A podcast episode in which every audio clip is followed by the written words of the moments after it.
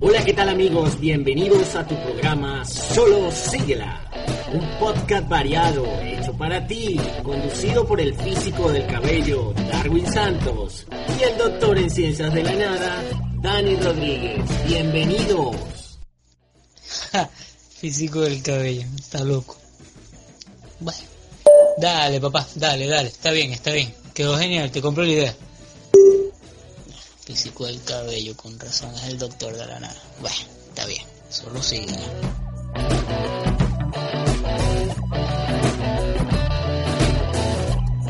Este programa no es apto para menores de 18 años. Si lo escuchas, es bajo la autorización de tus abuelos. ¿Quieres ser parte de Solo Síguela? Visita arroba Solo Síguela en Instagram y Facebook. Solo Síguela no se hace responsable por opiniones generadas en el podcast. Si existe algún problema, llama a YouTube. El fútbol es lógica y sorpresa. Hay que saber defenderse y tener dos vértices en el apoyo, con un soporte para cambiar la orientación del juego. Un toque corto, punta gente y dos o más en la delantera. César Faría. Esa es la cita del día de hoy. Bueno, César Farías, un gran técnico venezolano que, mantuvo, si, mal no recuerdo, eh, se mantuvo al frente de la Vinotinto desde el año 2011 hasta 2014 y entregándole la batuta a, Chita San Vicente, si mal no recuerdo también.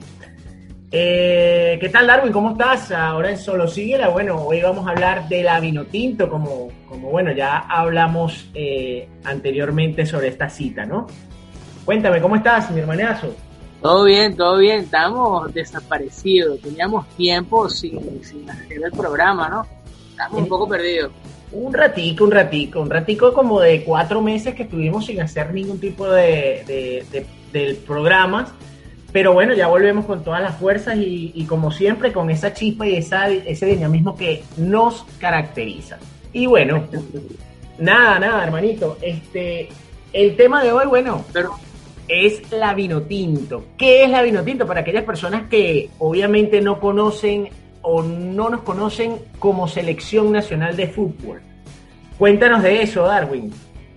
Exactamente, por lo menos hoy hay un debate bien interesante con el tema de la Vinotinto, por muchas razones. Primero es el equipo de Latinoamérica, o es el país latinoamericano que nunca ha logrado llegar a un mundial.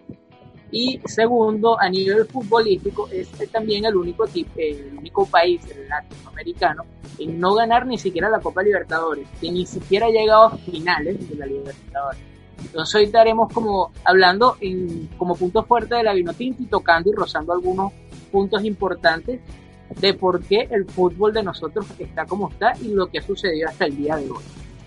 Eso, eso muy importante, datos muy importantes que nos está comentando para, para que, bueno, poner en contexto a esas personas que desde Dublín, eh, Alemania, inclusive eh, otras latitudes de, de Asia, pues nos han escuchado en anteriores ocasiones.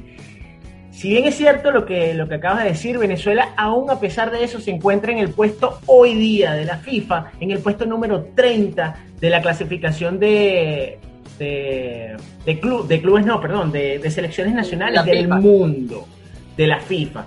No obstante, no obstante, hemos estado inclusive hasta en el número 24 es nuestro mejor score, lo que nos queda muy en claro de que estamos en una zona muy privilegiada respecto al nivel futbolístico, ya que Conmebol, entre comillas, se supone que es una de las más fuertes eh, eliminatorias que se pueden dar. ¿No? Más allá de eso, más allá de eso, bueno, podemos comentar una serie de cosas o una serie de, elementos sustanciales que, oye, mira, pueden, pueden calar eh, de manera positiva en eh, todo lo que es esta región. Aún a pesar de todo, nosotros no contamos con una ida ni siquiera al Mundial. Lo más cercano que estuvimos fue a un quinto lugar y ni siquiera llegamos a la repesca porque estábamos peleando ese quinto lugar y bueno, nos, fue ganado en aquella ocasión, si mal no recuerdo, por Paraguay, quien en su momento pues nos ganó ese quinto lugar y se fue a repechaje contra Australia. Exactamente. eh, ahorita que por lo menos retomas o tocas esos puntos, que son puntos realmente importantes, de lo cerca que estuvimos de, por lo menos llegar a, aspirar a, tocar algún mundial y que nos deja un mal sabor de boca, por, por, por mal llamarlo de esa manera, eh, ya que tenemos jugadores tan importantes. En ese tiempo estaba, eh, corrígeme si estoy equivocado, jugaba, tenía, creo que teníamos una de las mejores selecciones, no la mejor, creo que la mejor selección la tenemos ahorita, pero teníamos jugadores como eh, Juan Arango, que estaba de, era un demonio, literalmente, y fuera de chinazo, mosca con eso, eh, en Europa. Él estaba partiendo en el Dorbu, estaba haciendo un tremendo, tremendo sí, en la Bundesliga. por una cosa. En la Bundesliga. Exactamente aparte de eso, teníamos también un José Manuel Rey que era imparable, que tenía una patada única. Eh, en ese momento él estaba en, su, el top de su carrera con el Caracas Fútbol en Venezuela. Eh, muchos equipos están sobresaliendo, muchos jugadores están sobresaliendo. El zurdo Roja estaba haciendo un increíble trabajo. Teníamos, eh, si mal no recuerdo, en esos tiempos estaba Reni Vegas en el arco. Y era un equipo que teníamos muy, muy bueno. Pero bueno, digamos que no era nuestro momento y a lo mejor cosas eh, malas hubiesen pasado al inicio. El momento, bueno, el momento es este, el que se trabaja, el que se lucha y, ciertamente en algunos momentos de la historia, pues si nos damos cuenta, ya cuando citaste a, a Farías al comienzo del, programa, pues él fue en la época, en el año 2011, cuando se generó la, la Copa América en Argentina, eh, Venezuela llegó hasta cuartos de finales, siendo esta la Copa América donde mejor actuación ha tenido, ganándole en dos ocasiones a, rivales de, alto, de alta factura como eh, Paraguay, con un Aedo Valdés y con un Chupete Suazo, que bueno, que estaban para la época siendo uno de los mejores jugadores del mundo, de la élite mundial, jugando uno en Francia y, y el otro en Alemania. Puro... El Lobito Guerra, me acuerdo que el Lobito Guerra estaba jugando, si no me equivoco, creo que en Brasil. Estaba haciendo un trabajo increíble. Y era muy, muy buen prospecto para, para la Vinotinto en ese sí, claro. Este, eh, en, ese, en ese instante o en ese, en ese momento, pues nosotros teníamos un medio campo bastante nutrido, como lo habías nombrado anteriormente, con Arango, eh, inclusive hoy hay figuras todavía que, que, todavía son parte de esa generación que, que, bueno, aún siguen siendo parte de, como en este caso, de nuestro capitán Tomás Rincón, que forma parte de, de, esa camada antigua y es del 2011 y de la camada que hoy en día sigue vistiendo la camiseta vino tinto. Es para nosotros tal vez un lujo hablar de, de nuestra selección nacional, si bien es cierto, no hemos conseguido tantos palmarés como otras de nuestra misma zona con Mebol, pero sí eh, hemos dado pasos agigantados de la época de Omar Pastoriza, quien fue el técnico de la selección desde el 2011, el argentino que en paz descanse eh, dirigió la, la selección y dio pie a lo que hoy en día se conoce como la Vinotinto, ¿no? Si bien es cierto, éramos la Cenicienta de América, hoy en día te aseguro que ese nombre ya para otras naciones ya no lo es tanto. Siendo que tenemos todos nuestros, todos, y mire, estamos hablando de que, bueno, no voy a decir todos, casi todos nuestros jugadores eh, se encuentran jugando en el extranjero, lo que nos deja muy en claro que tenemos capacidad de exportación. Exactamente. Sí, y es curioso, pero la exportación de los jugadores en Venezuela siempre está como que un tema, digamos que ahorita es que, empieza como que a resurgir. Eso fue, eh, Venezuela como tal empieza a exportar jugadores, porque si bien retomamos un poquito para entrar en contexto, Venezuela no, no fue un equipo que estuvo al momento con el fútbol. Aquí el presidente que estuvo en ese momento eh, digamos que le invertía más, el único deporte que él le invertía realmente era el béisbol, porque era el único que movía masa. En cambio, el fútbol no era tan, tan, así como querido, entonces era muy poco lo que se le invertía. Le empezó a invertirse al fútbol y a tomarse como un deporte realmente, cuando empiezan a llegar los, los, migrantes que sí, de Europa, eh, los españoles, los franceses, los portugueses, que empiezan a llegar a Venezuela, ellos son los que deciden invertir, pero ya existiendo, eh, que existiendo Brasil, existiendo Argentina, existiendo Paraguay, ya existiendo esos, esos países con, con su equipo, con su selección nacional, nosotros siempre llegamos tarde a todos lados. Y eso es un error que hemos tenido en la vino tinto y que lo hemos pagado caro. Hoy en día yo estoy feliz hasta cierto punto con lo que está pasando con la vino tinto. ¿Por qué? La gente va a decir, este carajo está loco. No, no estoy loco. Es que nosotros llegamos tarde, nadie le, han querido, le ha querido invertir al fútbol, nadie nos ha prestado atención. Ahorita es que nos están tomando en cuenta porque tenemos jugadores increíbles como Salomón Rondón, Tomás Rincón, Jefferson Soteldo, eh, los jugadores que realmente están haciendo un trabajo increíble en el exterior y es que nos están notando. Nosotros empezamos a exportar a jugadores, porque Venezuela siempre vio más económico, el tener el traer eh, jugadores de afuera a las ligas nacionales que crear los propios jugadores de nosotros. Eso nunca pasó. Eso empezó a cambiar cuando llega Esquivel a la selección, a, dirigir la Federación de Fútbol Venezolana. Cuando él llega es que empieza a hacer esas discusiones empieza a invertir en el fútbol y empieza a salir. Me acuerdo que el primer fichaje eh, importante que salió de Venezuela fue Rafael Dudamel, que fue técnico de la selección hasta hace poco. Y después de él, de la salida de él, empezaron a salir, empezaron a entrenar jugadores, vieron, coño, que de aquí se puede sacar un fruto, porque puedo vender una ficha, yo quedo cobrando un porcentaje de la ficha. Se volvió un negocio, un negocio bastante raro, y, pero es un negocio y ayudó a la selección de Venezuela. Y por eso es que yo, eso ha ayudado tanto y hoy día yo me siento feliz. ¿Por qué?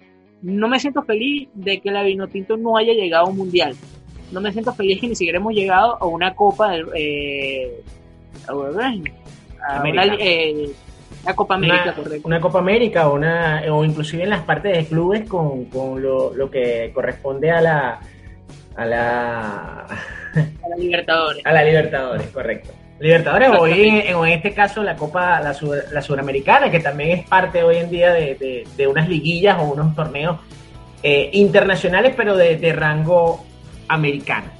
Exactamente. Y tú sabes que lo que más da rabia de todo esto, pasando por encima y no tocando el tema como tal, porque va a ser tedioso, y es que lo que lleva al declive de la Vinotinto han sido problemas políticos todo lo que ha sucedido con la Vinotinto ha tenido que ver con problemas políticos, nivel de estafa, nivel de dinero, manufactura, se pierde los uniformes. Los últimos partidos de la Vinotinto con los patrocinadores del uniforme nunca se hicieron responsables, los uniformes llegaban tarde, tenían que hacerlos improvisados, no tenían buenos el estampado. Eso no es justo, es una tal, tal es el caso, tal es el caso de eso que estás comentando, tal es el caso de que cuando nuestro sponsor de, de hoy en día, de las camisetas de hoy en día, que, bueno, que no puedo nombrar por cuestión de marketing, pero eh, esa empresa para el amistoso que se dio, que por cierto vencimos 3 eh, a 1 a Argentina, en un amistoso que se dio en el estadio del Atlético de Madrid, el nuevo estadio del Atlético de Madrid,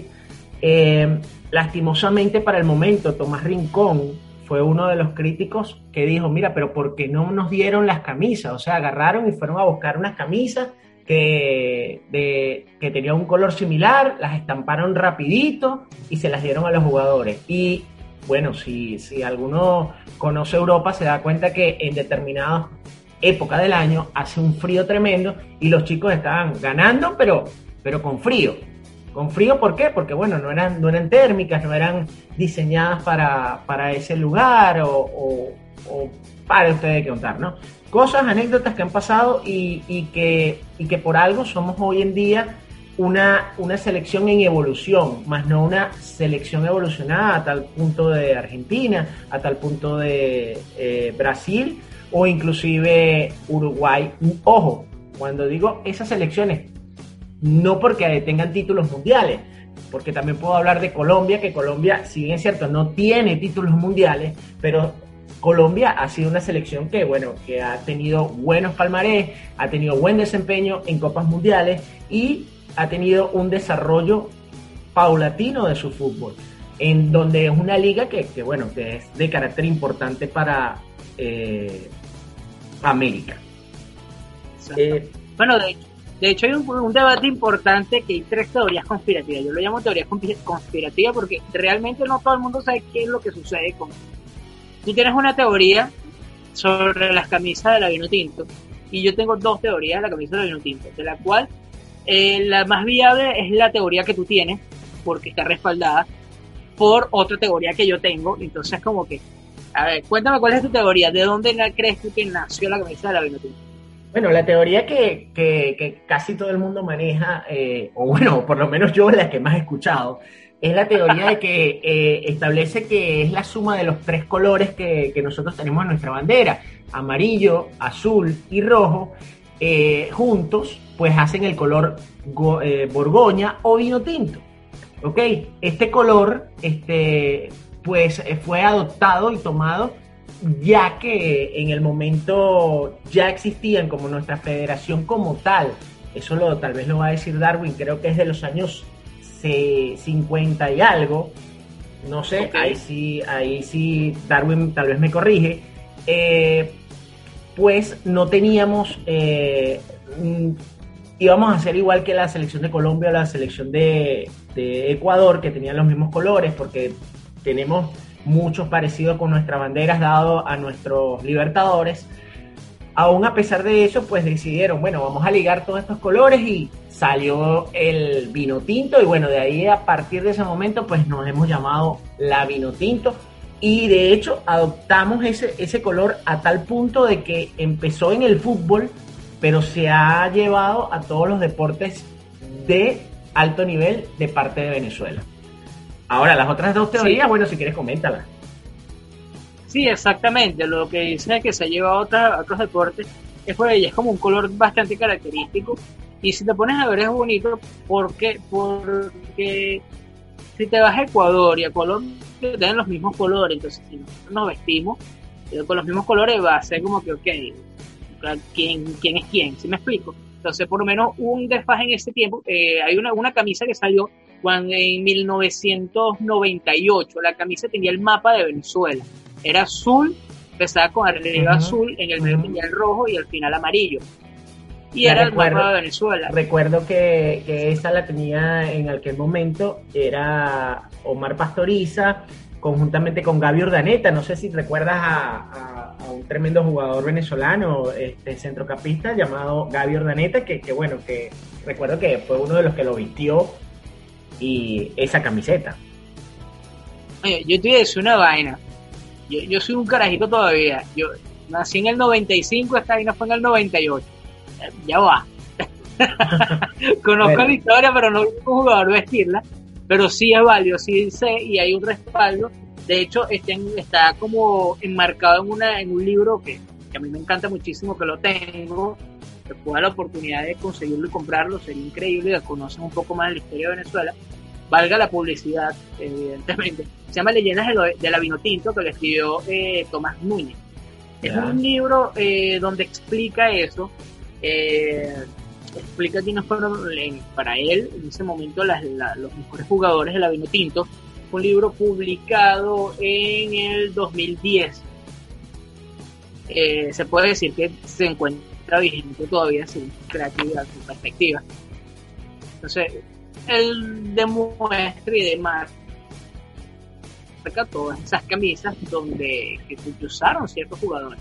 Y muestra, o por lo menos dice o cita, que hubo confusiones más que todo eh, a nivel de colores por, por el tema visual desde las gradas o desde alguna cámara eh, con los colores cuando se enfrentaban con, con, equipos como Ecuador o como Colombia, porque eran colores similares. Pero era un tema a nivel visual, claro, si tú lo veías de cerca de frente, ok, esto no se parece nada. Pero si lo ves desde lejos, o en cámara, que quizás no eran de HD como en el 98, no existía ni siquiera una cámara fotográfica digital. Entonces, generaba confusiones. Y es cuando nace la camisa de vino tinto.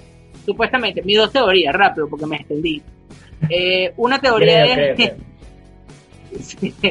Eh, en los Juegos eh, Centroamericanos que se hicieron, Centroamericanos y Caribe del Panamá, que fueron en el 1938, eh, sacaron el color de la vino tinto porque en ese tiempo los militares utilizaban el color vino tinto y entonces era como, como para reflejar el color de Venezuela, que los, los militares se visten de vino tinto, entonces quiero que mis jugadores sean vino tinto. Sí, sobre todo, sobre todo el caso de la Guardia Nacional que utiliza ese color como insignia o estandarte de su de, su cuerpo como tal, de su cuerpo armado. Eh, sí, eh, es una teoría que también había escuchado. ¿Y cuál es la segunda? La tercera en este caso. La, tercera teoría. Primero, esta que acabo de decir tiene concordancia con la tuya y por eso creo que sea más viable esa. Que es la que iba a decir. Lo que iba a decir es que, nuevamente, eh, esto, esto sale reseñado en libros, lo que yo estoy hablando no, no estoy hablando mierda, estoy diciendo los nombres. Memorias de nuestro balón, de nuestro balón venezolano, eh, lo escribió Will en el 2011. Él relata que la camisa se perdía. fue un juego que hubo en España y qué raro, o sea, pasó lo mismo que pasó ahorita con, esta, con los uniformes que tú mencionaste. Tenían, los uniformes nunca llegaron. La Vinotinto vestía con, con camisas de, de, botones. O sea, imagínate, vas a jugar un partido de fútbol con una camisa de botones. No tiene sentido. Y no llegaron los uniformes. Entonces, para ellos poder jugar el partido necesitaban jugar con sus uniformes registrados. Y los uniformes eran color vino tinto supuestamente. Y eh, los uniformes de los militares, raro, ellos tenían uniformes de los militares, pero no tenían uniformes de del juego de fútbol. Y ellos visten el, la camisa de los militares, la que utilizaban los militares para entrenar. Y con ese uniforme fue que ellos disputaron ese partido y esa es la teoría, la tercera teoría conspirativa que él colocó en el libro. Bueno, sí, tenaz, tenaz y, dinámico porque, bueno, creo que, todas las selecciones a, través de la historia, pues obviamente, si valga la redundancia, pues tienen una historia muy amena o muy distinta una de otra y quedan teorías conspirativas, como tú le dices, respecto a cómo fueron conformadas. En resumen, Venezuela hoy en día eh, presenta una nueva forma, una nueva, un nuevo equipo, un equipo de, muy renovado, un equipo que está lleno de muchas eh, figuras y bueno, no está más de, decir que, que, se va a enfrentar a, una, a un proceso de eliminatorias eh, las cuales, bueno, fueron aplazadas eh, para el mes de marzo, pero tengo entendido que para el mes de junio serán las próximas eliminatorias y posterior a eso, pues también se enfrentará a rivales en la Copa América, ¿no? Entonces, ¿qué nos queda más que decirle, darle buena suerte a, a, bueno, en este caso nosotros porque somos venezolanos, a nuestro equipo La Vino Tinto y eh, en próximas ocasiones pues estaremos hablando más y desarrollando más qué es lo que posiblemente tendrá planteado allí nuestro técnico el portugués José Peseiro respecto a el tratamiento ante los distintos rivales que tenemos al frente tanto en eliminatorias como en Copa América. De mi parte, Dani Rodríguez se despide. Muchas gracias por estar pendiente de nosotros. Gracias por volvernos a escuchar nuevamente después de tanto tiempo. Pero bueno, nunca es tarde, ¿no? Así que, chao, chao. Ya va, rapidito, escúchame. Dígalo, dígalo. ¿Estás? Claro que eh, Recuerden eh, visitarnos en www.publicitek.com. Se escribe publicite con ese sapo tk Ahí vas a encontrar todo el contenido y ese es el motivo del por cual estuvimos desaparecidos un par de meses. Visítanos por allá, encuentra todo el contenido que necesites y compártelo. Te lo dijo Darwin Santos, llévatelo pues. Llévatelo. ¡Chao!